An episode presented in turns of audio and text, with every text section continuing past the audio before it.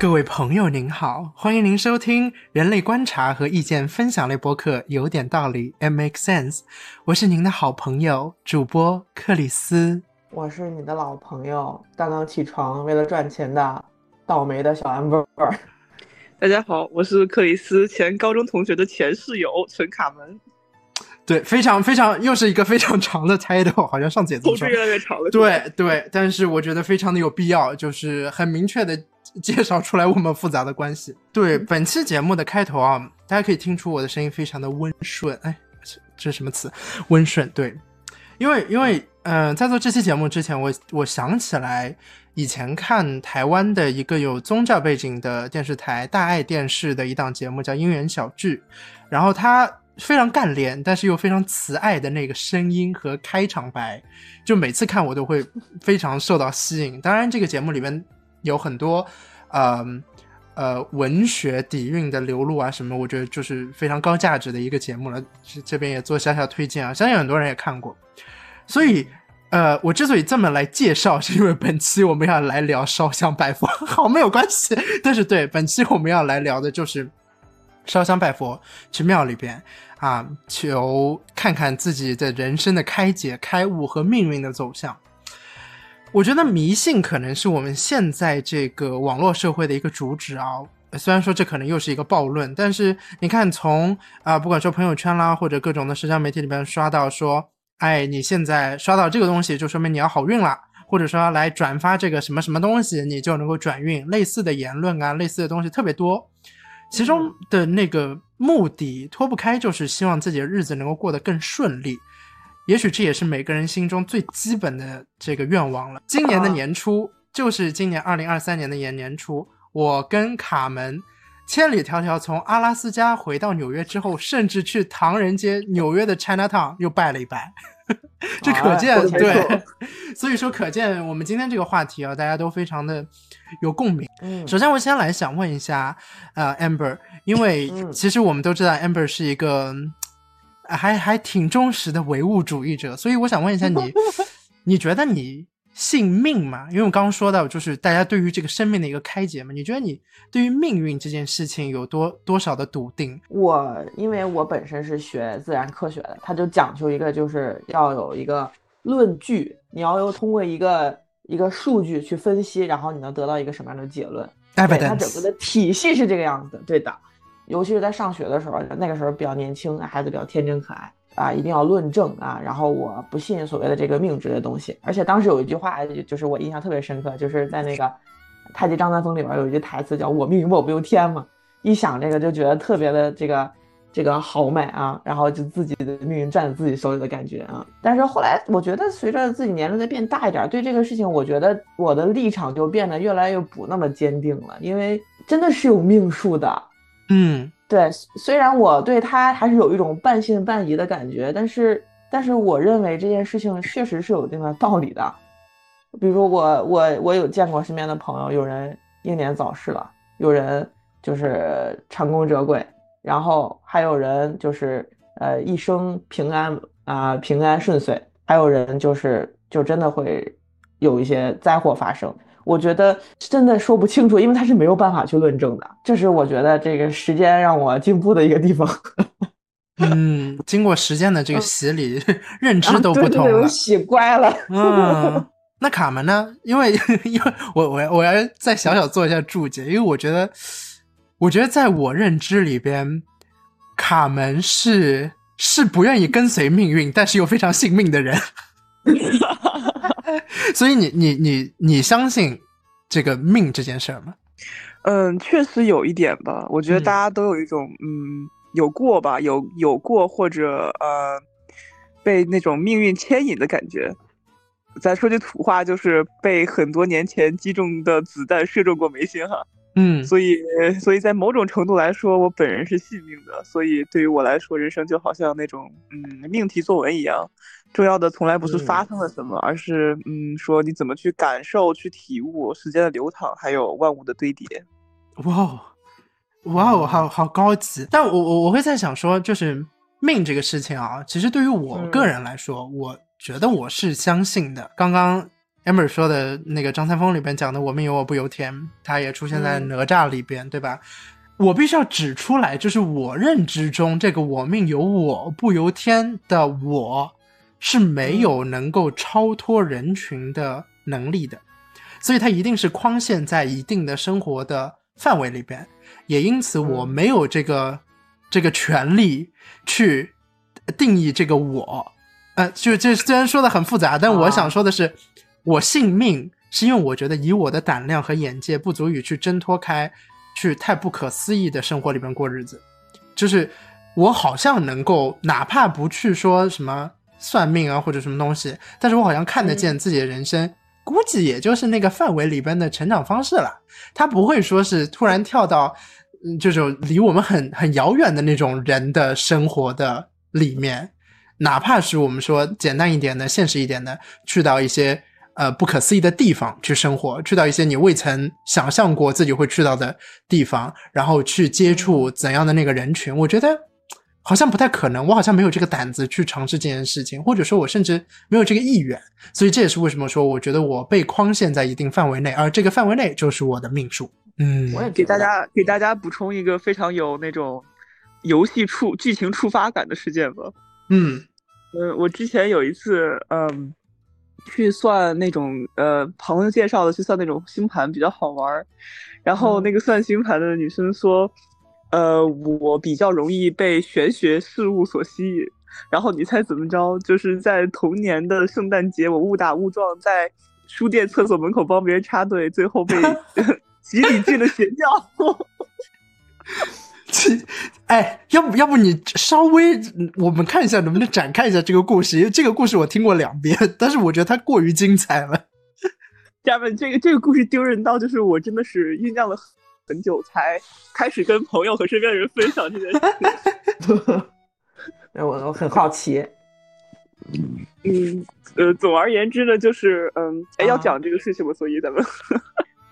你看你能不能小，就是小小的展开一下，就大概大概讲一下，实在不行我再剪掉也行。行行行，反正就是我刚才说的，就是在厕所，在书店门口。当时我们在呃纽约的叫什么 Bryant Park 门前，然后我们找厕所吧。然后找厕所呢，然后我朋友就有点急，我们就在书店门口排队。然后我这个人相对比较社恐，但是那天呢，就是看那三位女生比较面善，然后我说你可不可以让我们插一下？他们就非常非常友好，说哎可以啊，你先你们你先去吧，你们先去吧。然后。没有办法，一股一股负罪感牵引我在门口跟他们继续聊了下去。然后他们就说他们来自哪儿哪儿，他们来自他们来新泽西，然后来曼岛做一个 Bible study。然后我想，哦，那他们应该是游客什么的。他说你要来看我们的 Bible study，就是一个 case，就是一个 showcase 一样的，就是几个展柜什么，你来看一下就好了。然后我说啊，不可以，我们一会儿约了滑冰什么的。我说我这个人非常嘴贱的找补了一句，我说如果呃我今天没有时间，但是明天有。然后整个人被呃 guilty play 到了，然后然后没我万万我以为他们来自新泽西，第二天就会马上回去，结果万万没想到他们说明天明天也可以，然后我说啊，OK anyways，然后第二天呢，这个这个人我本来是不想进，本来是想想想小小的隐身一下的，然后没想到这个人说这个人是大老远从早上从新泽西坐火车又回到曼岛。然后来给我做这个 Bible study，我想 OK，那我就去一下，没有关系。呃，说实话，我对宗教什么的，呃，虽然不信这个宗教，但是我还是有一点感兴趣的。我想看看 Bible study 到底什么样。在我就到了一个曼岛的一个非常豪华地段的一个豪华门面，也没有说很豪华，就是比较正式那种像商铺一样的临街门面。然后我进去，然后他们就是拿出了两，拿出了他们的一本圣经，反正就是呃，基于新约圣经和旧约圣经的一个。合并版本吧，跟我说，呃，Holy Spirit 来自东方，呃，然后这个人，这个 Holy Spirit 叫森侯 C，好，这个森侯 C 我们在这里划重点。然后我当时想，啊，这是什么名字啊？我当时以为这个森侯 C 像什么，呃，Joshua 啊，像什么 Juan 啊这种是那种拉美名字，你知道吗？就是我一直以为就是这个这种宗教跟拉美联系比较大一点。最后呢，呃，我发现这个地方就是莫名其妙的有。很多韩国人，然后大家对 Asian 有一种奇怪的、更加友好的态度。然后反正快结束的时候，我当时急着去找我朋友吃饭，然后呃，我有点急着走，然后我说，呃，我有点赶来不及，我要走了。然后他说，那你想今天就加入我们吗？啊，我说啊，不了吧，我就是没有这个兴趣在。然后他说没关系啊，就是几个人围着你洒点小水，最多就 take 十分钟这样。我想着，哎，那没所谓，那赶紧吧。就是，呃，我怕他拉着不让我走嘛。我说赶紧搞完之后让我赶紧走吧。这其实对我来说是很无所谓的事情。然后，然后他把我带到了二楼。当我推开门，发现有一个浴巾和一个浴袍的时候，我就觉得大事不妙。然后他有那种淋浴一样的那种地漏在设计在，你知道吗？然后我整个人就傻掉了。然后我就看看到一个一个呃非常强壮的女性。呃，呼哧呼哧搬来了一大缸凉水，他们还叫来了一个他们所谓的牧师。我不知道，就是我怎么从厕所插队发展到这个情况。然后当他们把三瓢冷水浇在我的头顶的时候，那个那个牧师念祷告词的时候，我就是整个人就是憋得笑不行，你知道吗？憋得很，这是这是所谓的 洗礼是吗？对的，然后我就被洗进了。后来我们查，就是被洗进了一个莫名其妙的韩国邪教。但是我现在已经跟他们不联系了，就是等于说，还是一个很有趣的经历嘛。嗯，我我们我们卡门已经回归红尘了啦。不是，那你被浇了凉水之后怎么办？你不要去吃饭吗？对的，说实话，冬天还有点冷的，但是他们非常贴心的为我准备了浴巾和浴袍。哦。我们怎么说呢？卡门就 是一个对很很很有，就是被这个命运的某些奇门歪歪路所引导，对他走上去以后还能够回来。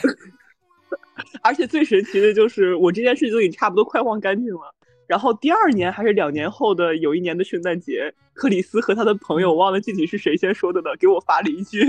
“加入邪教一周年快乐。”其实，哎，其实我后来又想了一下，我觉得如果你继续待在那上面，其实你有一年也能混成什么 New Jersey 的一个什么地区代表。对，因为我觉得他们这个邪教，呃，就是还需要还需要就是扩张，你知道吗？需要就是招来你，你看他连厕所门口都不放过，就是我觉得他在厕所门口有两个可能，一个就是他厕所门口就是他的捕捉点，还有一个，对，还有一种可能就是。就因为我后来反思一下，我觉得我干不了这个行为。就是如果说有谁要在我撒尿的队伍里，且我真的要撒尿的情况下想要插队，我绝对不会让人家插的，我憋不住。你也会把他洗进邪教吗？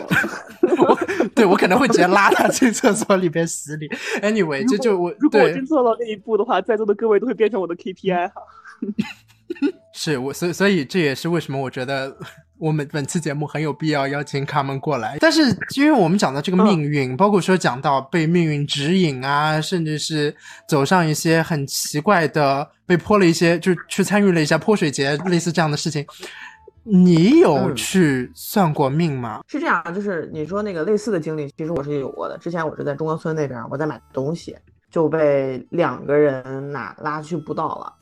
对，结果就是我我的出发点其实跟卡门是一样的，我就是真的有点好奇，我不知道他要干嘛，然后接着就被拉着，大概被讲了一个小时的话，我听不懂的或者听得懂的，拿了一本 Bible，然后在那在那非常非常虔诚积极的给我讲，后来我都睡着了，然后我睡醒了之后他们结束了，大概就这样一个过程。但是对方也只是口沫横飞，没有泼你一盆水啊啊！对对对对对，那我觉得这个那你这还行啦。嗯，那命呢？今天说算命啊，就是。嗯，命的话，我我觉得啊，就是我其实是没有付钱给别人让他给我算命的。嗯，对，呃，因为我一直觉得，就是我有一个外壳，就是我哎，我是崇尚自然科学的人，所以说我觉得这个东西它没有道理，我不信。但是后来我仔细思考过这个东西，就是为什么我会抵触这个东西，但是不是不是外壳那个层面的东西，因为我觉得它只是我去抵论述它或者抵挡这个东西的一个。呃，工具而已，但其实它内在的部分就是，如果我让这个人给我算命的话，啊，就比如说，那他要么就是算的，哎，我什么什么时候命运会比较好，那什么时候他就运势就会比较差，对不对？嗯。然后如果他算的好的话，那我的第一反应肯定就是我不信他，我觉得这怎么可能呢？你肯定吹牛逼为了骗我的钱。然后如果他要是给我算的要是不好呢，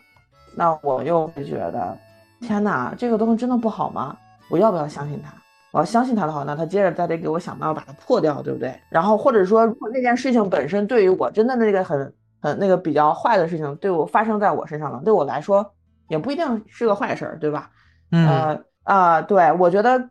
这里那里的原因，其实本质上是因为我的恐惧，不知道该怎么面对那个人给我的一个就是对于我的命数的一个论断。或者是说，就是本身我对他的态度可能还是有一些些，就是就是质疑的。OK，就是你要告诉我我要怎么怎么办，这件事情本身我是不太认可的。但是其实说白了，我觉得最深处的情绪其实是恐惧。对，就我必须得直面这一点。我觉得，嗯，我我觉得我跟你的这个态度肯定是不一样的。我不能接受别人说我生命不好，是吧？嗯，对，就是我的命一定是好的呀。就是从他的口中，我不能听出任何负面的信息，不然你就假的。要算命的听着啊，到时候要给 Chris 就这么算。他如果说好的，我就非常相信。哎，其实没有，其实就是因为我也没有呃说很有走进那种就是 正专业的算命服务。虽然我不知道我自己在说什么，到底有没有专业的算命服务我也不知道。但是我其实一直有起心动念过，因为就大家也知道，可能。啊，现现在我觉得还蛮少见，在路边啊，或者是人家给你算一卦啊，但以前有嘛。然后包括说去一些呃呃嗯宗教场所，可能他会也有一些啊相对应类似的一样的一个一个一个预言啊或者什么的。呃，我没有付出过行动，归根结底，我觉得我大概就会在期待一个 yes or no。就是他会告诉我我的命啊，就不不可能不一定是一个非常大的一个生命的状态，但可能是比方说，哎啊，你的那目前的这个事业啊，你的学业啊，你的啊某一个角度，甚至是包括说什么身体健康啊啊以后的一个一个就是情感上面的发展啊等等等等，就是我会觉得在这些 有点像星座，就是这些模块上面给我一个 yes or no 的答案，告诉我是好是坏。嗯，所以说。呃，就是想，就像，就是他如果哪怕告诉我一些很模棱两可的事情，我也会去赋予一些我的理解，就我会把它理解成好与坏。嗯，也因此我会觉得，哪怕他出来的结果再牵强，再去事后诸葛都是可以原谅的。所以说，这也是我对算命始终保持着一种期待，但并不去行动的原因，因为我觉得我得不到我想希望要的那个答案，或者说。对，可能还是我会有一些小小的，就是嗯嗯，希望他说我好啦，对吧？但是，我我要讲一个非常非常非常道听途说的事情，就是我家里人跟我说过，在我小的时候，我不确定是算命还是什么，反正就是他们也是找了某某某方面这种 权威人士，给我进行了一个就是小小的一个展望未来，然后他们别的我都不记得了，就我家里人也不记得了，他们只记得一件事儿，就是说说。这个人就我本人在，呃，未来会离开家啊，对，但是我的理解是，嗯，跟我现在还挺蛮符合的，所以说，呀，我的判断依据是他这三个字没有说错，我我就觉得 OK，他还蛮准的，这大概是我唯一的一个，呃，还比较契合说算命这件事情的一个。甚至不是我自己经历，因为我完全不知道这件事儿。我就所以我说这是一个道听途说的东西。我不知道卡门有没有一些更加切实的这个关于算命的经历啊？嚯，又 Q 到我了是吧？嗯，是。呃，但是但是刚才 Amber 的观点，然后我想到一个比较有意思的点，就是其实我们两个对这件事情的看法，实际还是蛮相左的。我一般就是算命的原因，是因为对未知事物过于恐惧，所以才会寻找一些。可能的答案，然后来让自己安稳下下来。然后你你喜欢看超前点映？对，咱就是说稍微花点小钱看看，呃，看看预测，对，充个充个 VIP 先啊。嗯，是的，是的，嗯，呃，然后我想到一个比较有意思的观点哈。总的来说，就是呃，算命是另一种意义上的心理心理咨询，嗯，或者心说心理呃心理疏导。然后，呃，网上会说嘛，就是说心理咨询师也会许会指出你的精神、思想或者行为上的错误或者误区，但是算命师傅会宽慰你说，错的不是你，是这个世界，你的命就是这样，没有办法。所以，所以这个时候我觉得还是有一点放松在里面的。我确实很多次都被精准预言过，但是我确实是不确定是这位大拿确实有点东西，还是我在自我代入 PUA 自己。但是算命总能给我，呃，一点点就是在迷茫时候的希望跟方向吧。虽然有时候可能并不是，呃，我完全所期待的，嗯，但是确实现实生活也不会一直像我期待的一样。所以有时候算命对于我来说是起到一个打预防针的作用吧。其实，在这件事情上，我我还觉得我略有有一点共鸣，因为刚刚在卡门讲的时候，我突然想起来以前。这个确实是我自己亲身经历的一个。我在我初中有一阵子还真的是挺迷茫的，就是包括说学业上，包括说人生接下来的走向和发展上，呃，会觉得还挺困扰的。然后在那个当下，就机缘巧合吧，就是遇到了一位呃藏传佛教的呃活佛。我没有问别的问题，我问我学习会怎么样。他 他说，哎，学习会就是蛮顺利的，没有什么问题。然后我事后，我现在再来思考啊，确实就是小的困难跟坎坷，我相信每个人在求学的路上都会遇到。但是你真的要说，我有没有遇到过那种特别大的学习上面给我的挑战，呃，或者说怎么样？哎，确实也没有。那或者换句话说，就是我学的东西本身可能也没有那么难，或者说这个东西它就是一个还挺契合我自己认知水平的和能力的，所以也不会给我造成太大的困扰和给我挑战。所以在这件事情上，我可能也比较顺，或者再换一句话说，就是哪怕我在学习上遇到一些小小困难的时候，或许冥冥之中我还有一个这个心理暗示在，就是我觉得嗯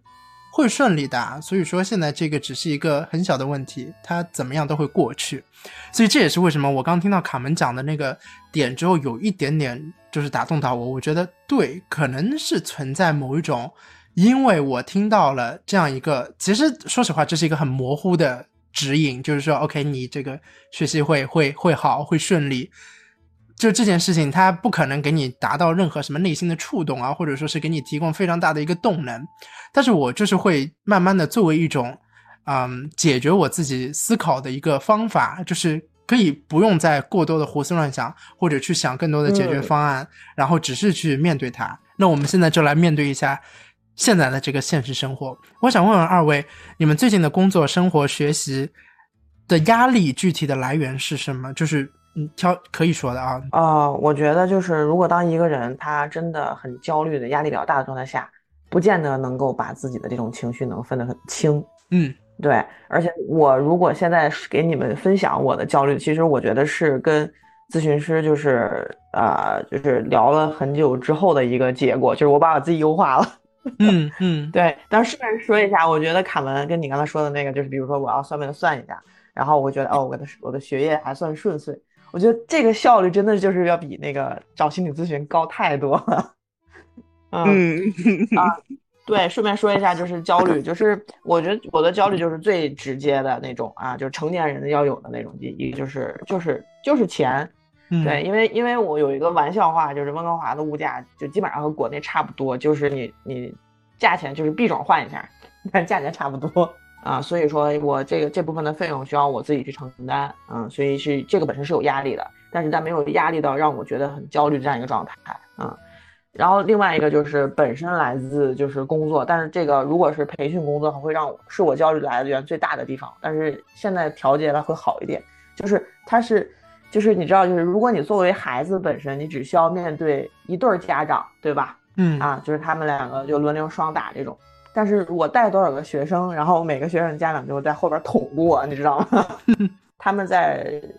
督促孩子学习这方面可能会有一些隔阂，然后孩子不停的听，然后他们所做的事情就是不停的捅捅咕我。所以我觉得那个其实，而且有的时候家长也是很焦虑的，所以我可能还要再花时间去。宽慰他们的焦虑，但是本身我觉得是一个非常非常内耗的一个过程。嗯，对。但是顺便说一下，因为我最近不是我也有在做一个寿司的小兼职嘛，因为它就相当于是需要一站站一整天这样啊，然后在那边就不停的去拧那个卷儿。对我，我就发现在这过程当中，我的人是非常的平和的，就是我在生活当中积累的一些焦虑的情况，在那边一捏卷就可以就是释放出来，单纯的用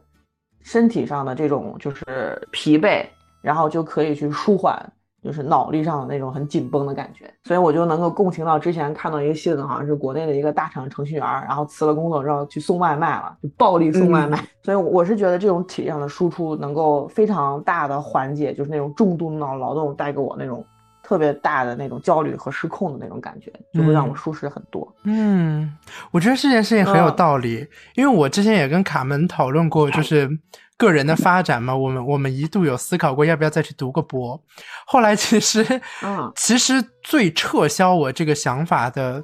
嗯的理由就是我觉得我自己的脑力不足以支持我去做五到十年的深入的一个没有没有希望的学术工作，而且在极具压力跟压迫的情况之下，就是可能你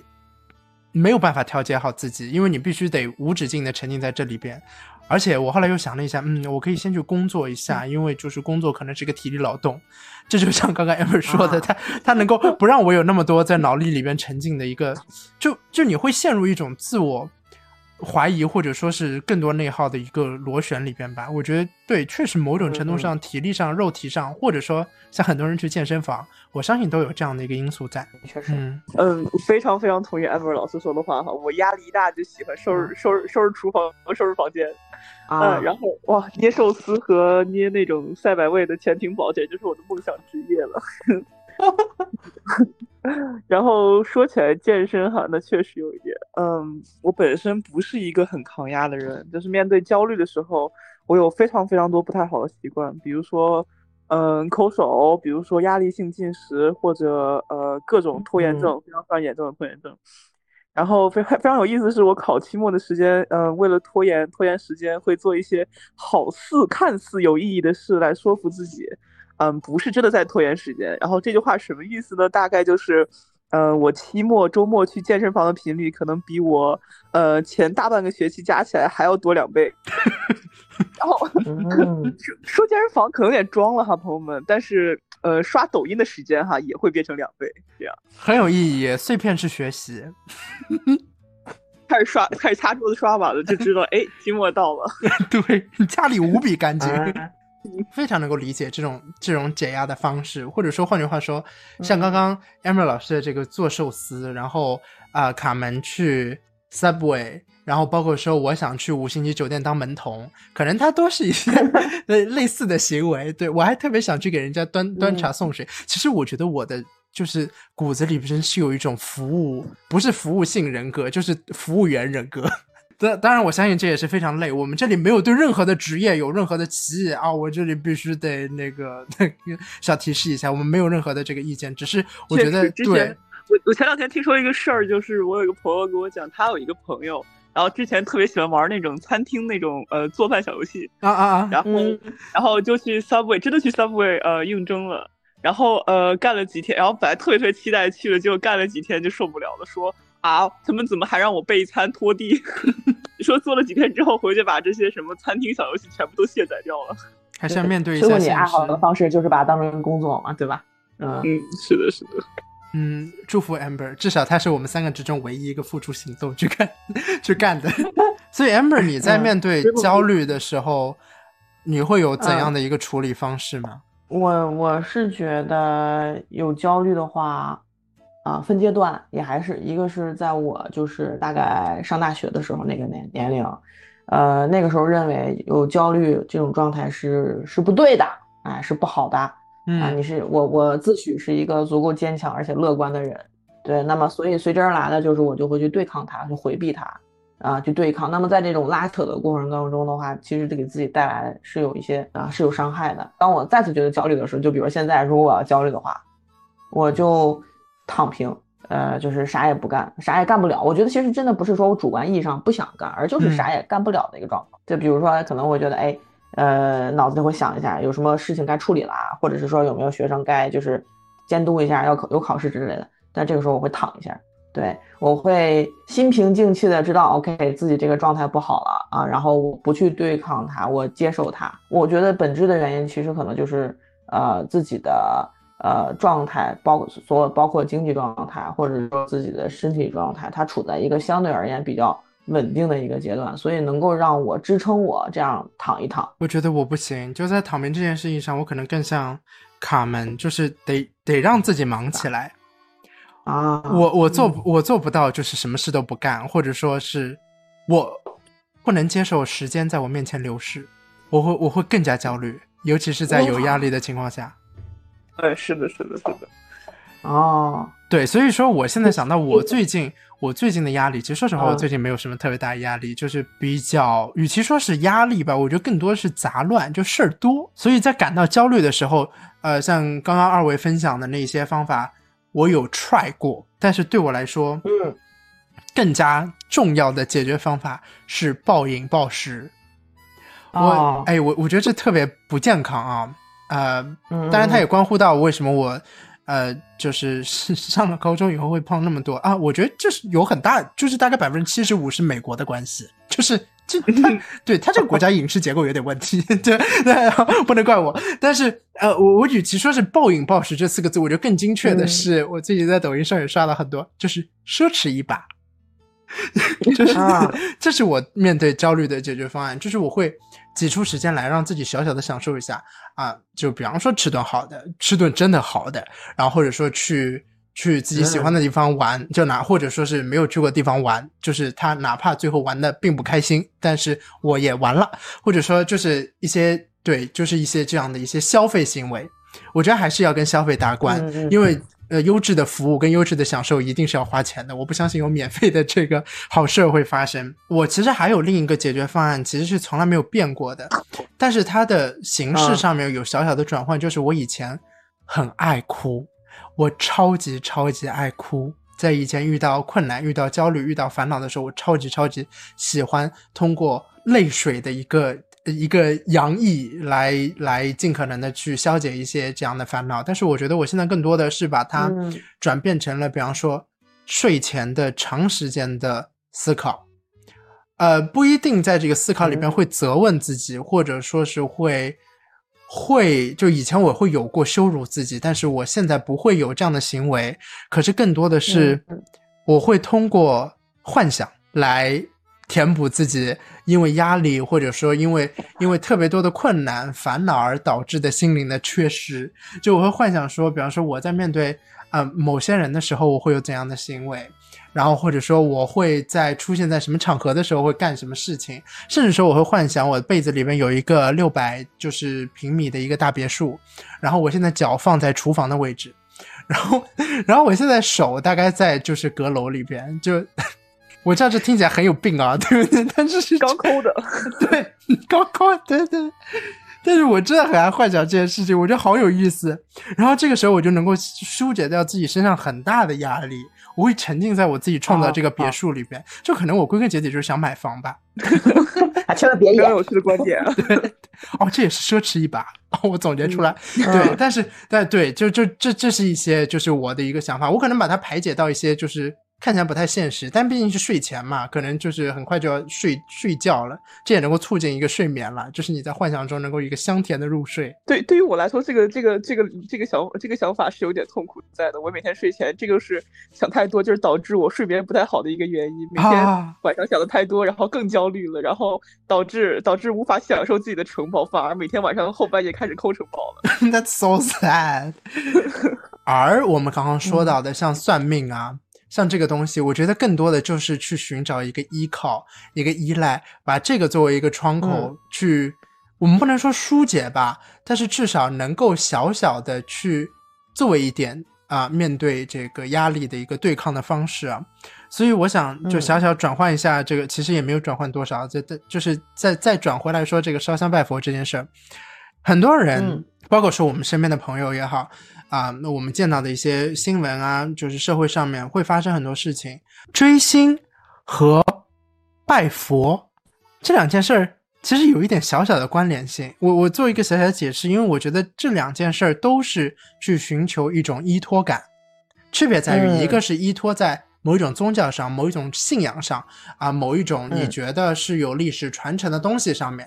另一个区别，呃，另另一个追星，它是寄托在。某一个人身上，甚至是某一种精神力，就可能是这个人他所所代表的一些啊，比方说啊，他也很努力啊，比方说他他真的很好看，比方说他业务能力很强，他唱歌表演他很牛逼啊，那这里要逼掉，对不起啊，或者说就是类似这样的东西，你可能把你的呃你的你的你的想法、你的心情依托在这样一个。呃，实体上面，所以在你看来，这两个事情是一回事吗？我我现我其实比较认可你的看法啦，就是虽然说这两个这两个一个是明星，另外一个是佛祖，对不对？它是不同的一个介质，但它最后其实达到的效果就是一样的。我觉得人在这个过程当中，他达到了一个情绪的一种呃满满足感，或者他的他的这个内心更加的充盈嘛，对。但是稍微有一点点区别的地方，就是说，我觉得。明星他其实是一个很具象的一个事物，对不对？它有好坏啊，然后还有喜怒哀乐。但是但是佛祖不是，我觉得佛祖一直都是高高在上的，然后佛爱众生的。这样我是一个被佛祖然后就是体恤保护的这么一个小小的生物体。所以说在拜佛方面，他获得更多的还有一种情愫，我觉得应该就是说，呃，能获得一个就是内心的一个安宁。呃，我最开始看到这个。呃，这个这个标题吧比较诧异，因为我之前没有太多 关于呃相关之间的联想，所以我小小的百度了一下，然后呃先大概对这个观点有了一些初步的看法，可能跟跟 Amber 差呃差不了太多，几乎就是一样的。首先，确实这两者之间这两者之间的相似点就是人气都很高，嗯，然后其次是都能带来一些呃身心心理上的呃愉悦和寄托。呃，区别的点就在于追星是聚众的愉悦，然后烧香拜佛是为了追求一种更多的是个人内心的宁静。我我我在想的是，因为像 Coco 里边说，就是一个人真正的逝去是，就是所有人把他给遗忘了嘛，大概是这样一个概念。呃，日本文化里边也会讲到说，就是一个，因为他们是讲究。对，是个是个东西，你捡起来一个东西，它都有存在那个神灵。那个理论的基础在于说，就是人们会相信它，所以它才是个神。而这个神存在的价值和意义，就是去庇护相信他的那群人。也就是说，他必须要有民众基础啊，这有点像民主政治。嗯，对我我我在思考，就是这个其实就很像追星了。就是如果一个明星他不被人喜欢，他没有支持者。甚至是说，我们说在政治的这个角度里边，如果说你作为一个，比方说新的议员，你没有得到就是地方的支持，这些民众，而且是非常非常扎实的本地的民众的支持，你没有办法在在呃接下来的发展里边再更进一步的。包括说像演艺明星也一样，你可能粉丝不多的话，你连代言啊，或者说你广告都拿不到啊。之所以可能卡门会遇到邪教的这个一个宣传。就是他们也需要这样的东西，来个 iPhone 十五 Pro Max 全，让我拜一拜啊！你可以先去那个什么 飞天意面飞什么飞天意面教，就我觉得这也是个很实体的东西。我我的点就在于说，我觉得就是这个信仰这件事情，或者说支持这件事情，它是非常直观的。包括说信仰里边，其实也是需要，就是这个拜佛里边，它也是需要更多的人。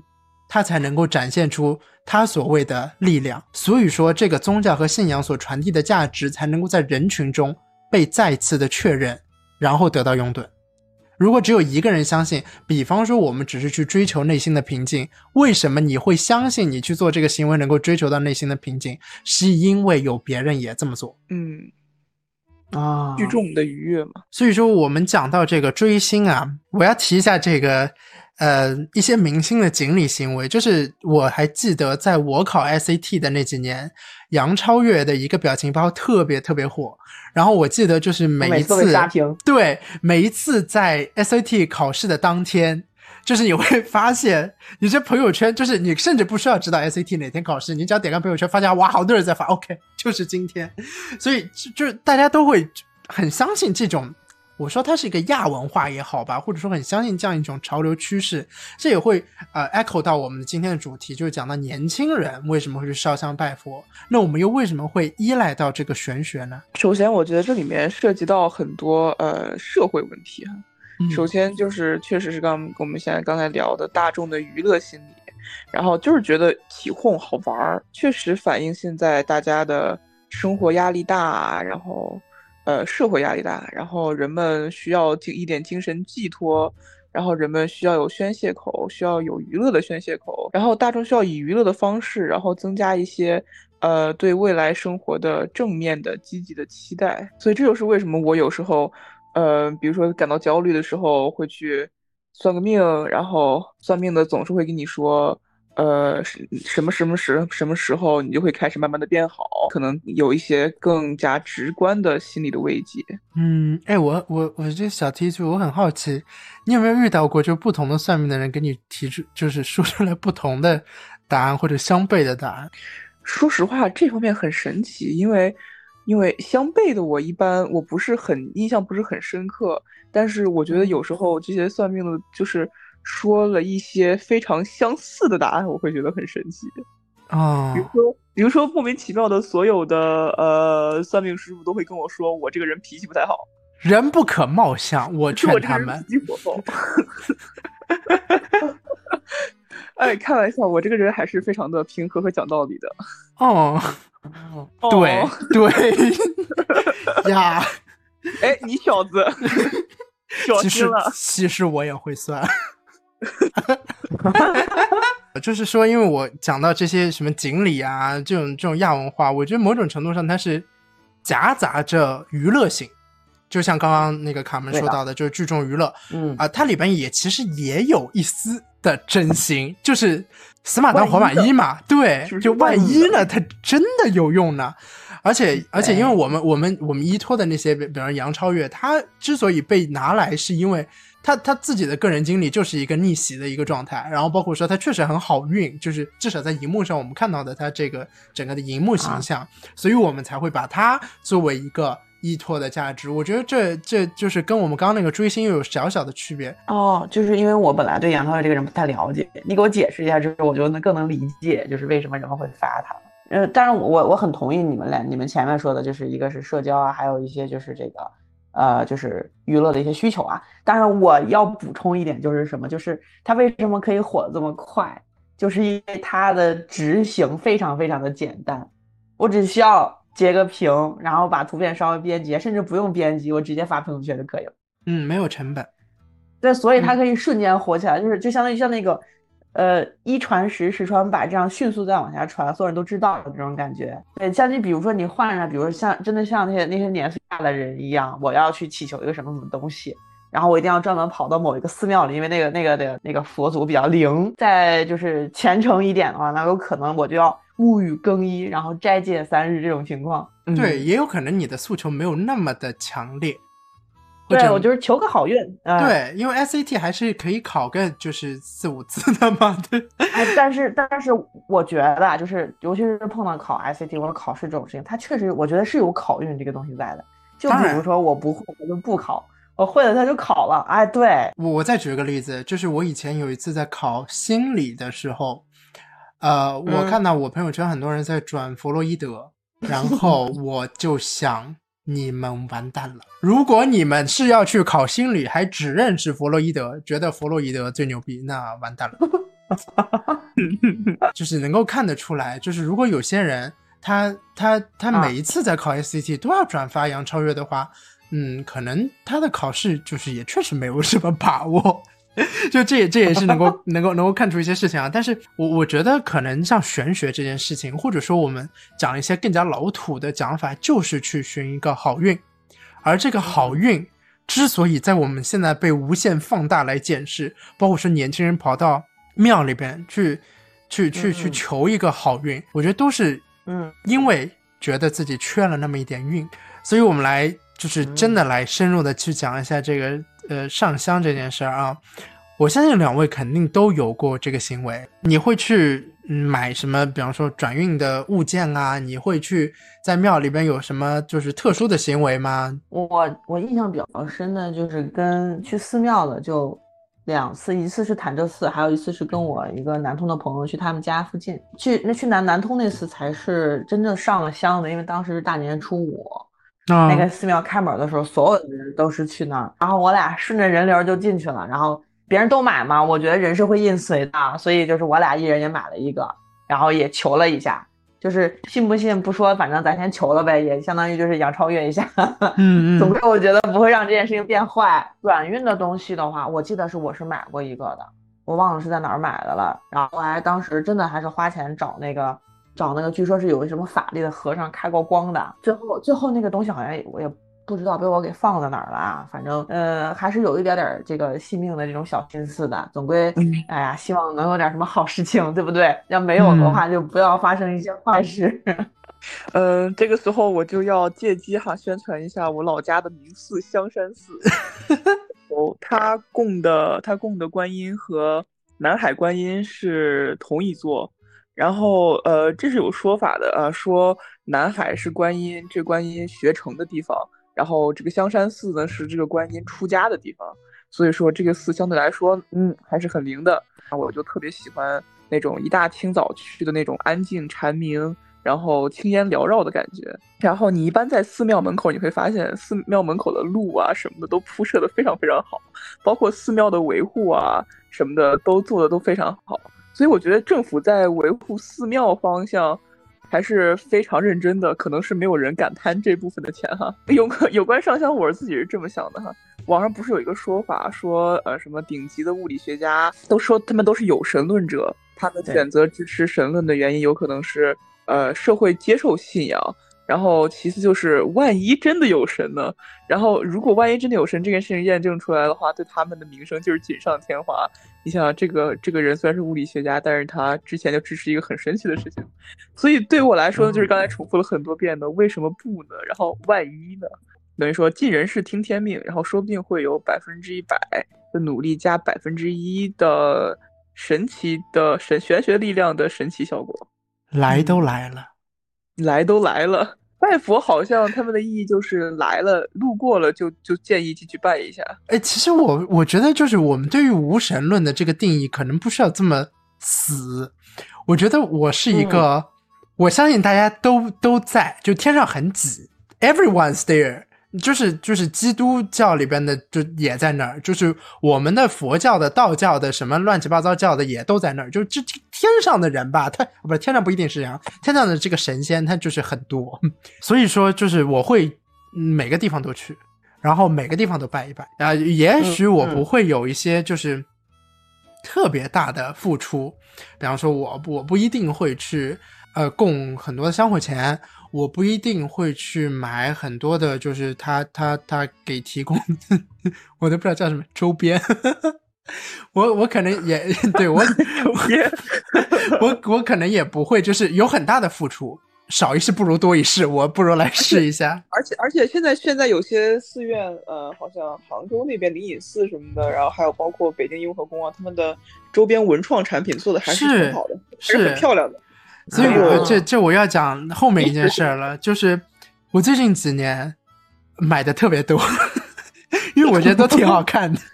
然后，因为我我其实想想想的是这样，我我的一个思考是这样的，就是如果我真的有一件非常重要的事儿要求，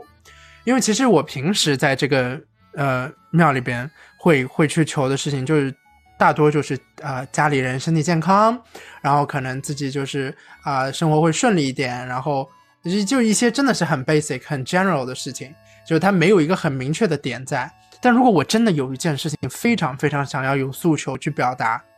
我就会花很多钱，因为我觉得这跟自己的付出是有关系的。你要更加肉痛，你才能够得到回报。有道理。对，所以说，我不知道二位去到这个庙里边，或者说去去去去这个烧香去。会会念叨的是什么东西？因为包括我身上卡门刚刚讲到的灵隐寺跟跟雍和宫，其实我本身也想 Q 一下，因为他们真的香火非常的旺盛，而且非常非常多的年轻人，不管是求姻缘的，但我觉得现在更多就是求财的，因为大家都缺钱。嗯，但是好像有个说法就是，嗯，优先要拜本地的、附近的，管你这个辖区的。啊，对，这佛还不同职能。呃，这也是为什么我会念身份证号码跟那个家庭住址的原因。嗯嗯嗯啊，你我你会念这个的拜的时候，我会念我我那天去纽约拜的时候，我都跟他说，我说呃，虽然我们现在有点远，就是我不知道，就是你是国内请来的，但是呢，我现在在纽约拜，对吧？我我但是我现在是在田纳西，就是我虽然不知道您知不知道田纳西这个地方，但是我的地址是，我跟他说了一长串。完了，搬家亏了。对，搬家亏了。我下次还要过去更正一下这个地址，跟跟跟大家每次去 去改地址一样，我还我要汇报一下。对，我觉得我就是一个特别简单、纯粹、直白的人，就是我就说，就是佛祖保佑我这个这个事业顺利，多多赚钱。当然，我觉得。最重要的，更多的时间，我心里面默念，就是希望，就是保佑家里面人，就是身体安康。嗯，对，不要有不要有灾祸，就是这种感觉。嗯，小时候真的就就是傻乎乎的，非常相信这个，因为当时看大人都在拜，然后我那时候想着，哎，这么大的庙，然后这么多人拜，然后又合理又合法，然后肯定是冥冥之间，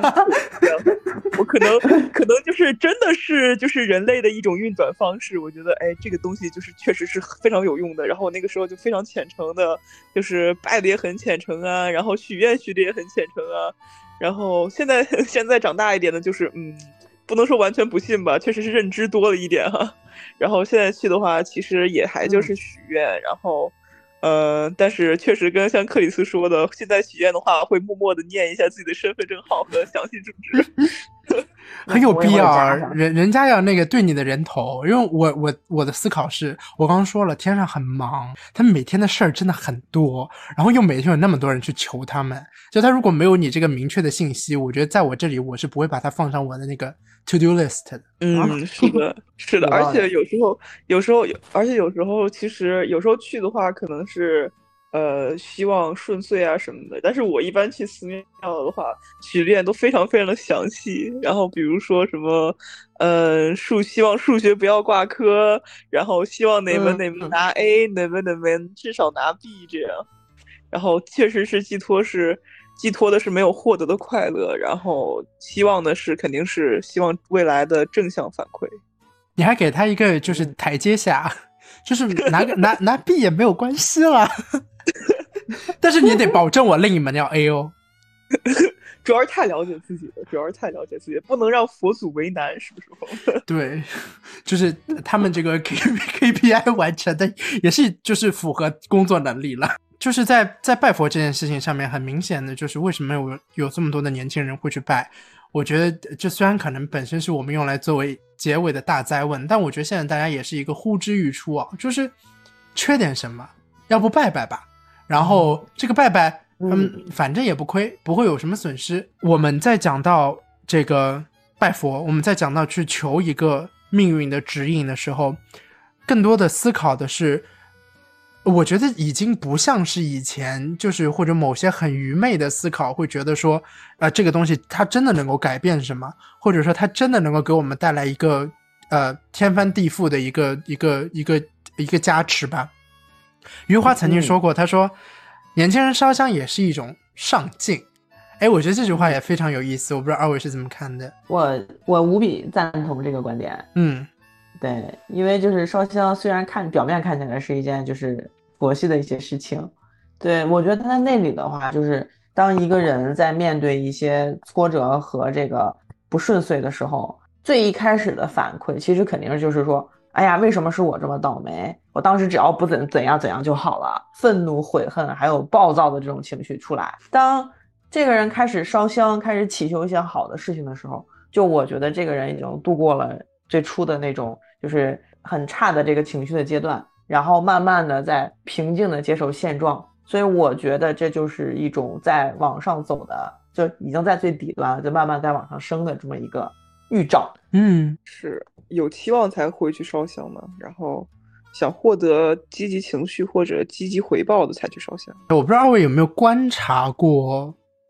去庙里边烧香的人，就我自己的这个，嗯，当然。精力也肯定是非常有限，我觉得很少有非常敷衍的去烧香的人，就是他他不会就是甩一下袖子或者说啊拍一下的就走了啊，这什什么也没有想，但他本身可能就会带着一些目的来，哪怕是他可能在在跪下去烧香的那前一秒钟想好自己的心愿是什么。但是你总会有心愿的，对吧？每年你吹蜡烛的时候，你也都会想好心愿，哪怕这每一年都会重复。比如我，我，我每一年的心愿都非常重复。而且我最近几年生日不许愿，why？因为我觉得美国的，就是就中国的神仙，他很难管到美国的空域。对我，我，我，我很怕，我很怕，就是我现在这个许愿吧，就是浪费了这个 quota，但是就是没有没有被用上。你说到，你说到，说到这个，我想起来一个好玩的。呃，我之前申请研究生的时候吧，然后我妈说没事儿，你放心申吧，不用担心，妈妈给你找人了。然 后我说妈，你找 谁呀？我妈说大靠山，我说谁呀？我妈说如来佛祖。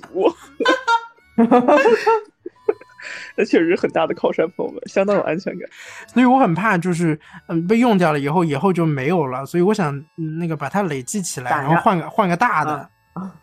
那别野的时候。换个大的，就是就是小的，咱就靠自己努力吧。呃，说回到刚刚我这个问题啊，就是烧香也是一种向上进。对我觉得就是因为你在追求一些什么东西，然后你这个追求肯定是一个向上、向善、向好的，因为你在追求一些东西，而且这个东西确实是对你是积极反馈是好的，所以说这也是为什么它是一种上进的表现。但是，人难道只有上进了吗？因为我们刚刚讲到说生活中的压力，讲到说很多现实面的事情，其实你真的要去面对的时候，或许跟跟跟给你算出来的命它不一样，或者说它哪怕一样，但是你好像也要付出非常多自己的一些去努力的点，去努力的地方。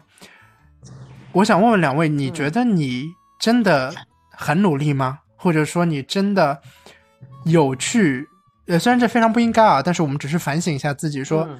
是否真的跟自己所说的那个努力匹配呢？当然，我我在讨讨论努力这个话题的时候，我觉得这个我又得凹一下自己是衡水人的这个人设啊。对，然后所以说，我觉得其实从从那个时候开始，就是就一直就是一个比较努力的这么一个状态，包括后面从上大学，然后在后面工作。呃，对，所以对于是自己是否努力这个事情，其实我并没有过多的一个疑问。呃，反省一下我自己有没有不努力呢？我觉得真的，一开始我这么做过，但是后来我意识到这其实是一个自我 PUA，对，所以说我就选择不再这么做了，而是换成思考另外一个角度，就是说我现在在做的这个事情，我在努力的花时间做的这个事情，是不是我原来想要去的那个方向，或者是说我有没有通过我自己。这个分配时间的这个方式，花的这些心思，让我自己的这个生活变得更加有意义、更加丰富多彩起来。但是有个圈子有点小啊，但是我觉得更多的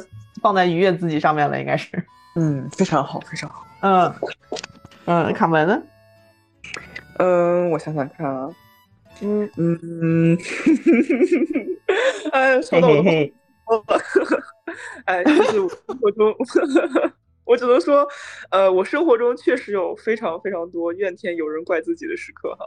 就是，嗯，确实是有时候觉得自己，哎，是不是还不够努力啊什么的。但是确实烧香的意义就是另一种程度上就是放过自己、接受自己。还是那句话，就是尽人事、听天命。然后就好比大家偶尔都要来一顿欺骗餐，然后有时候有些感情需要争吵才能更加稳固。嗯。我在我在思考一件事情，就是难道努力这个东西程度越大，它的回报就越好吗？我在想这件事情是不是等量的？因为因为我现在就是思考我自己的人生，我觉得很多时候我都不够努力，而且我是经常不够努力的人。那其实这么说自己也不太好，但是确实我很喜欢干一些就是动小脑筋啊，然后或者说是。投机取巧啊，或者说是看看能不能就是钻点小空子啊，这样的行为。但是我本人是一个非常正派的人，yes，啊啊，我 对，我想我想就我觉得，如果你能够讨巧的生活，是一件很好的事情。当然，你周围的长辈或者说一些一些一些嗯嗯过过来人，他们会觉得啊，你人生不能一直这样讨巧啊。但是万一呢？啊，而且我更多的思考是说。其实，在某些程度上，某些人生的重大转折的那个过程之中，如果我比我当时更努力，或许我还得不到那样的一个结果。当然，它可能会变得更好，而且那个好是我无法想象的，可能是我视野之外的好，就它可能真的很好，已经超出了我的认知范围了。但也可能它反而不如现在的好，或者说拉平，变成了另一个支线的平行宇宙的一个结果，当然有可能。嗯。所以，嗯啊，当然这可能也是我自己说服自己的，就是没有努力，给自己找了一个借口啊。可是我更多的在思考，就是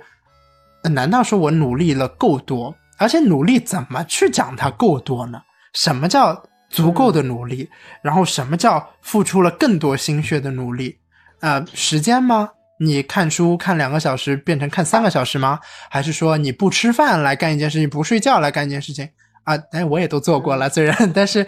就就，难道说这些东西可以量化努力吗？我我觉得，maybe，但是也也也很难，就是所所以说我我更多在思考，就是说如何让不够努力的我自己去跟我自己来释怀吧，来宽慰吧，就是我现在得到这个结果，其实就是我应得的，而且是我已经做出了一些。一些努力，哪怕没有全部努力吧，但是一些努力就是能够得到这个东西，它就是跟我的人生匹配的。所以我觉得这这其实扩大来讲，就是我觉得更多的人，大家也不需要去对自己人生的现状去妄自或菲薄啊，觉得自己不配、不该拥有，或者会觉得自己可能就是被被低配了啊，被被被应该应该自己更好。没有，你就是这样。对，看命的。嗯对对，所以这只有是命。所以，嗯，我下一个问题就是说，很多人觉得嗯自己努力努力白努力，但是努力不会有好回报吗？确实哈，努力呃努力努力再努力，不一真的不一定有好的回报。看看骆驼祥子，看看嗯呃余华的书，对不对？然后抛开这些嗯、不看的话，呃，确实人们的一个比较重要点是需要学会享受当下，然后学会接受。嗯，你看大家想一想，贫民窟里的人也不一定一直都在哭，享受生活不是对嗯辛苦努力的背叛，也不是独属于成功后的胜利果实。嗯，我觉得有时候没有结果，说不定才是最好的结果，因为等待的过程中，其实也涵盖了百分之五十的成功。嗯你要学会享受当下，然后珍惜每一分每一秒，不要太盲目的追求结果吧。我觉得哦，我觉得其实这个就是努力生活的典范，对吧？这是生活啊。不是说你努力的成功了获得回报，你才开始可以开始享受、开始放松，这些想法都是不太对的。但是我自己觉得，就是努力其实就是那样一个过程。对这个地方，我觉得刚才卡门提过了，就是你是享受，就是那样一个一个经历。对，但是回报这个东西，我觉得这个东西是是不可求的，就跟那个就跟那个针孔效应一样，就所谓就是有心栽花花不开啊。嗯所以，当然这个时候我就扣一下我们这个题啊，就是我觉得人呐、是看命的，所以有时间可以去拜一拜。我我我嗯我我同意，但是我我觉嗯得不够努力是必须存在的一个理由。呃，啊虽然我们讲了这么多，但是我在我在想的，当然当然它存在是可能是 PUA 自己啊或者怎么样，可是它是一个最简洁直接去解释自己未必是失败，但是不够成功的理由。就是我们当然可以去把它 blame 到啊时间不对，天天时地利人和缺了好多，对吧？啊地方不对，天嗯天气不好，呃或者说呃这个这个面试官心情不好啊、或者这个这个卷子的啊。纸用的用的不是用用的是那个就是环保纸，就这些理由都可以，嗯。环境因素都可以，边缘因素都可以，可是他触动不到这个人。我觉得在真的很追求成功的那些很紧绷的人生里边，你去劝他放松，太难了，嗯，就是他做不到的。对。所以说，所以说他才会去寻找出一个，呃也许更加的是精神内耗的，就是我自己不够努力的一个理由存在。哪怕说这件事情之后还有二次尝试的机会，它会变得比那个不够努力，然后再加深一步。确实感觉努力努力不努力都要都要是靠自己评判的，不能让别人来说你怎么怎么样。这就是为什么就是大家当时对嗯李佳琦的那句话反应那么严重、那么热烈的原因。嗯，嗯嗯，努不努力只有自己知道，是不是？鱼哭了谁知道？我哭了谁知道？对，更多是内心的体验了。嗯，我要感谢，我要感谢刚刚卡门这一个 Q，我才想起来这个这个问题的 这个问题，我之所以放在这，就是因为李佳琦这件事儿，只是因为我们这期节目晚录了一个半月，忘了是吧？啊，彻底忘记。啊，对，哎，对，就啊，对啊，啊，是这样，对，那你看反我们反 Q 一下，你看他们现在销售如果变得不好的话，是不是就是他不够努力了？因为就是因为努力这个事情，所以我觉得才会存在我们刚刚讲的这些烧香拜佛的这个现象，而且那么多的年轻人，嗯，去去迎嗯财神的时候，呃，欢天鼓舞的去迎财神，花了好多的钱去买鞭炮，最好这个财神。嗯当然，财神最好进每一家啦。但是如果他实在跑不了那么多家，就是我家是必须得来的，大概是这样一个概念。对，然后包括说，其实我这现在求姻缘的好像不多哈，但是求工作啊、求事业啊、求学业啊、求这个人生发展啊、求家庭健康呢，这肯定是非常非常多的。我们就是会把这些嗯东西寄托起来，就是会觉得说，他哪怕没有这个佛力，没有这个神力，他真的就是一个我们自己内心给自己的宽慰啊，因为也许不够努力，或者也许是自己真的努力过了，但还缺那么一口气。所以我们讲到这个烧香，讲到自己不够努力，讲到自己可能过度努力，讲到可能努力，这当然都像卡门说的是自己的一个评分标准啊。那如果除了努力以外，你觉得什么东西能够换来一个好的回报呢？因为我们终究是在追求这个结果的。虽然我我刚听二位在讲这个过程哦，哎，过程固然好，可是嗯。可是别人看到的都是结果哎，而且啊，而且我的理论是我这一辈子是活给别人看的，因为我我不能够超脱去人群去生活，我必须把我的成绩和成就拿出来给别人看到，它才是让我在人群中继续坚强的活下去的理由。我我觉得这可能是非常非常非常具有歧义的一个，或者说非常非常偏颇的一个思考啊。但是我我觉得我确实是笃信这样的一个理念在生活的，所以我不知道二位觉得，嗯嗯你拿什么东西才能够换来一个更好的回报呢？努力以外，你还需要什么东西呢？我是觉啊，我先来，我我其实是觉得要有耐心吧，嗯嗯，因为我觉得这个是我特别缺失的一个东西，就可能我一试了一次两次不成之后，那我可能就七七八八可能会选择放弃。当然这件事情可能在我的这个，尤其是今年不是种各种蔬菜嘛，嗯对那种感触特别深，因为我爸爸还有我的伴侣，他们都是一个，他们都是耐心非常好的人。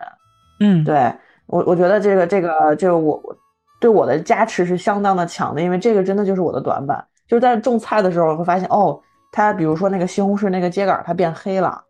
然后这个时候要去查他什么问题，然后要试第一种方法，然后试第二种方法，然后可能那个方法它起效果还有一定的时间，所以这个过程特别特别磨练人的心性。但当然最后结果哦我我觉得也还是不错。对嗯因为因为因为那个西红柿它最后结真的结了好多好多的果子，所以我真的能无比深刻的能体会到，就是说啊，我需要一些耐心，然后给自己一些时间，然后给其他的，比如说我的小西红柿，还有给周围的人一些时间来做出来做出反馈，这样子。确实嗯，那看门嘞，嗯，我比较伤心的就是这个宇宙的运转法则，好像就是努力不一定会有收获，但是会增加一点点得好报的几率。所以人人就算知道彩票不好中，还是会继续买。然后，嗯，现实就是大家都在赌一个万一呢。然后可能我觉得，嗯、除了努力之外，呃，嗯，还有一个更加广阔的人生课题，可能就是学会接受。比如说像克里斯刚才啊说的，嗯，嗯，可能就是人活几个瞬间，希望就是在别人眼里是比较，嗯，比较呃积极正面的形象。然后可能对于我来嗯说的话，啊，我本来我本身也是一个非常在意在乎面子的人，然后之前可能还会涉及到有一些过于好面子的情况，但是我后来后来转头思考了一下，其实每个人的生活都非常的杂乱，然后别人也不一定。就是别人说，就是不会很在乎你，呃，没有说不在乎克里斯的意思，咱们就是说，就是你对于你的看法，就是别人生活非常非常微小的一部分，然后不要为了呃别人百分之零点零零零零零零一的时间对你的或积极或正面的看法，而放而做出就是占用你时耗费你生命的或者呃让你感到压力或者焦虑的事情，所以还是放松，然后学会接受，享受当下，然后嗯、享受每一个过程和人生的体验。嗯哦，我觉我觉得这点上，其实我自己老师卡门，对我我觉得我自己平衡还是做的挺好的，我还是挺爱享受的，奢侈一把，嗯，奢侈一把，吃海底捞吧，奢侈一把。就是海底捞好贵，奢侈啊。海底捞，哎，对，是奢奢侈多一把，你多奢侈一把 今天，今今天今天考试累，打个 Uber 回家，试试个大的。哎，我每天都啊这么想，我每我每天都在想，嗯，今天应该安排一个吃个这个东西，就是你想在我们那个大农村没有什么 option，但是就是嗯，今天走累了，叫个 Uber 吧，奢侈一把，奢侈一把。真的挺奢侈的。这个账单账单看到以后心都碎了。我其实还有一个想要补充的，就是换来好回报。当然，我很我很啊同意 Amber 说的，呃，耐心，因为我觉得嗯嗯，我我觉得大多数时候我是可以有耐心的，但是我要嗯去填补这个耐心，或者说是过多的延迟满足，会给我内心产生创伤。这个创伤要怎么弥补呢？奢侈一把，我这我这这个奢侈一把 就是同意就是在在游戏里边氪金。我为什么？因为氪金能够加速这个游戏的结果的产生，或者说能够让我抽到更好的卡，类似这种。就因为因为你想，就刚刚因为卡文讲到那个模拟经营类的游戏，我特别有感触，我特别爱玩模拟经营类的游戏。然后有一些就是做的一些很古怪的模拟经营的游戏吧，它那个做饭啊，它需要等半个小时。你如果氪金了，它就会给你那种钻石，然后就用什么八个钻石就可以就迅速做出来这顿饭，立刻点。我不能，我 I can 在游戏上面 wait 三十分钟来等你这道菜做熟，就是我自己生活中做饭都没有做过三十分钟的饭，所以 no 啊，对我我的耐心就是他需要一些东西填补，他就在我这里 balance 很重要。对我是一个平衡木，我我必须要把它一切事情做 balance。啊，我我也当然非常赞同卡门说的这个去享受生活啊，因为因为我确实是享受生活的践行者，所以我没有任何理由反驳这件事儿。标杆，对我 我是模范人物哎，享受中国，但是这玩那玩，对是的，对，但是呃，我还想补充一个事情，就是拿什么东西换来好回报？努力以外，我还需要运气啊！拜拜，我我觉得运气太重要了，运气运气甚至比你付出的心血、付出的努力要重要的多。什么运气让我加入邪教啊，朋友？我哎哎，你不觉得你不觉得这个这个好运，它换来了一个就是你能够倒霉事儿，这倒霉事儿得给我攒多少好运啊？我我觉得这个东西它给你换来了很多，就是就是比方说你来就是 节目上分享这个故事的机会，说不定这这播出完我就火了，我以后工作就不用找了，我们就指望这样了。我给你把你刚那个故事剪出来单集，对，然后个人回，我可以用个人回吗？克里斯老师。然后我，然后我帮你就各平台投放，我我给你买五百块的抖加，有机会给大家讲讲我的人生故事，非常的丰富。没错，所以是对，所以我觉得运气这个事情啊，因为以前不是有那种心灵鸡汤说啊，什么什么百分之多少的努力，再加上什么什么的好运，你才能够 no no，好运很重要，好运能够决定你出生在怎样的家庭里边，好运能够决定你的眼界。好运也能够决定像上一期我们讲到的门当户对的友情，门当户对的爱情，嗯，这都是运气。嗯呃，当然有很多就是说。你在这里边挣扎的，我也见过那种堕落的富二代，对吧？就本身非常有钱，然后被他自己作的，搞得没钱。但我觉得这是命，我觉得这就是他的运气，他的他的他的那个好运可能被他的那个富一代的爸爸给就是耗光了，所以他生出来的儿子就只剩一个没有。哦，我我现在讲的这些东西好好不科学，但是，但对，但是我我就这么觉得，我觉得运气真的很重要。我我觉得我见过运气很差的人。就是他好像干什么事情都不顺利，而且我觉得每次，因为我特别爱倾听别人的悲惨故事嘛，然后就是背地里笑一笑，然后所以说，嗯，我每次听到人家的故事，我觉得他都陷入在一个非常灰暗的世界之中，然后他会对每一件事情都有负面的感触，然后这种越积越多，好像他的好运真的就一点都没有了，嗯。对，所以这可能就是回到我们的这个题目。我觉得上香拜佛是有一点就是这个清除的功能的，就它或多或少至少能够给你带来一些向善的一个意念吧。对，就是 对，真的真的还是很重要的。我们亲爱的有缘人们，就是啊，有幸有幸能够收听的，我现在讲的口罩大，有幸能够收听到我们本期节目的你啊，这个有缘的人，你觉得我们为什么会？人就需要烧香拜佛，尤其是年轻人。我现在我们我们大家都是年轻人，对我们这个年轻人为什么会会去追求烧香拜佛？虽然我们刚刚已经分析很多了，但是我们还是把它归因到一个心理按摩上。就是中国人是最应该是最大的，我记得是那个无神论的信仰者的这个这个这个群体。呃，然后里面有包括很多像我刚刚说的，就是我啥都觉得。信我啥都 OK，我谁都能拜，我觉得大家都能带给我好运，就是也也存在我这样的，我觉得这个我也把它归在无神论里面啊，因为就是毕竟没有真的是皈依到一个呃确切的宗教嘛，确切的一个信仰的分支里边去，所以为什么我们还需要这些东西呢？我们嗯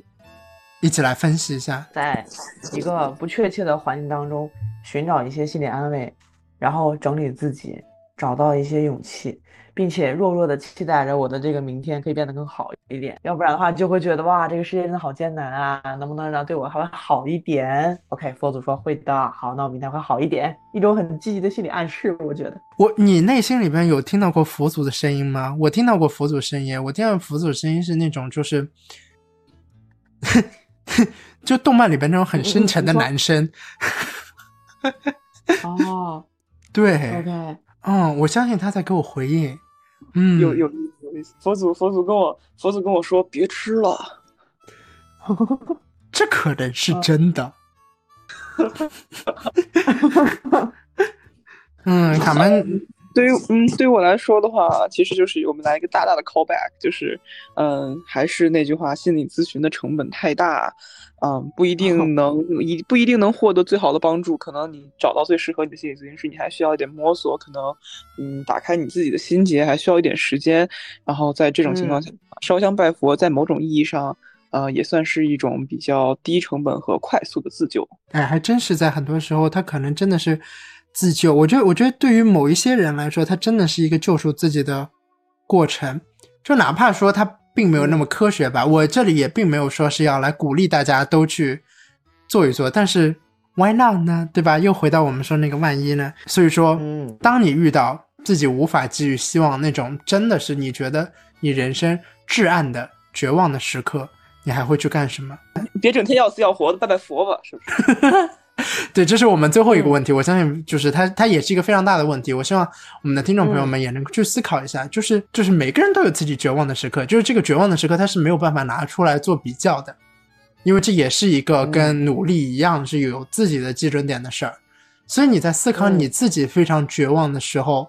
你给予自己的力量是什么东西呢？啊，那这个这个我就要啊炫耀一下，作为大龄人士的我一个优点了，就是。啊，我会去跟我的伴侣去分享我的焦虑和不安，然后他这个时候就会非常耐心的去宽慰我，啊，就说，哎，如果你干砸了也没有什么呀，我们还会再有机会做啊，包括就是说，啊，这个情况没有很坏啦，就会这样安慰我，对。对，但是我有，当然也有一个很急性的绝望的时刻，我觉得刚才克里斯的那个说什么，他是一个非常低成本而且快速的一种，呃，一种啊宽慰自己的方式嘛。我觉得这个是卡门说的。啊，sorry，sorry，我错了，卡门说的。对，就对卡门说的那个，就是这个方式，低成本快速嘛，就是拜个佛。我特别特别有体会，因为当时就是因为考那个驾照，我被卡住了，所以当我我一直觉得自己是无神论的，然后还很自信的状态，但是我真的就去拜佛了，而且是我是远隔重洋，而且没有报我的门牌号码，然后跟报了，然后然后祈祷了一下，不对，不是祈祷，就是跟佛祖拜了一拜。我抱内心拜一下潭柘寺的佛，祈祷我考路考的时候不要撞到黄灯啊！结果我就真的没有撞到黄灯，而且那天考试的那个那个考官特别的 nice 啊，所以我觉得真的可能是有用的。嗯，克里斯，要不我们俩也……啊，我觉得可以行动起来，因为我们两个驾照被卡被被卡在 DMA 很久很久没有。我觉得，我觉得这件事情是不是还要 call call back 到那个那个卡门上一次来我们节目啊？然后去学驾照的事儿，我知道，嗯，还没拿到呢，还没拿到呢，朋友们。对，哎，这个我觉得拜一拜，嗯，拜一拜，拜一拜，是的，嗯，对的。其实我还有一个理论，就是我觉得在这件事情上没有运气，可能他运气点这个点数会加在别的事情上。啊。所以到现在，我觉得我应该还欠这个潭柘寺的佛爷再插一炷香。等我下次去了，我亲自还愿，回去还愿一下。嗯，卡门，那你你在绝望的时候，会会会有会会会有寻求什么吗？还是就是烧香拜佛？呃，对于我来说的话，那其实烧香拜佛都是就是比较焦虑的时候会做的事。如果真的就是到达非常非常不对的一个状态的话，我一般就是会我的大脑就会。呃，自动的，就是先下降掉，就是该吃吃，该喝喝，然后遇事不往心里搁，就是嗯，少想，然后呃，该干嘛干嘛，然后多做少想，然后有时候，啊，还是那句话，精神走得太远，然后肉体就会难以前行，所以要学会平衡一下，然后该关机的时候让小小的关机一下，然后不要想多，不要想多，该做什么就做什么。嗯，我很喜欢你关机这个论述，因为我在。嗯。啊，就是可能会遇到这样的一个状况的情况下，我会选择打烊，就是我我本人从这个世界上就是暂时的先打烊了，对，就是今天不营业了，我没有办法再跟人 social 了，然后我也没有办法，就就有人可能他们更多的会寻求是说啊和朋友出去，然后会会暂缓自己这个焦虑、烦恼、绝望啊、这些态度，但是我不行，我必须得一个人独处着，我在独处里边才能够更好的寻找到自己生活的出口跟解决的方案。我觉得，我觉得可能每个人处理的方式不一样吧，但是如果我真的遇到非常绝望的情况，我会先吃顿饭，吃饭还是最重要的，嗯。先奢侈一把。奢侈一把，对，奢侈一把非常重要。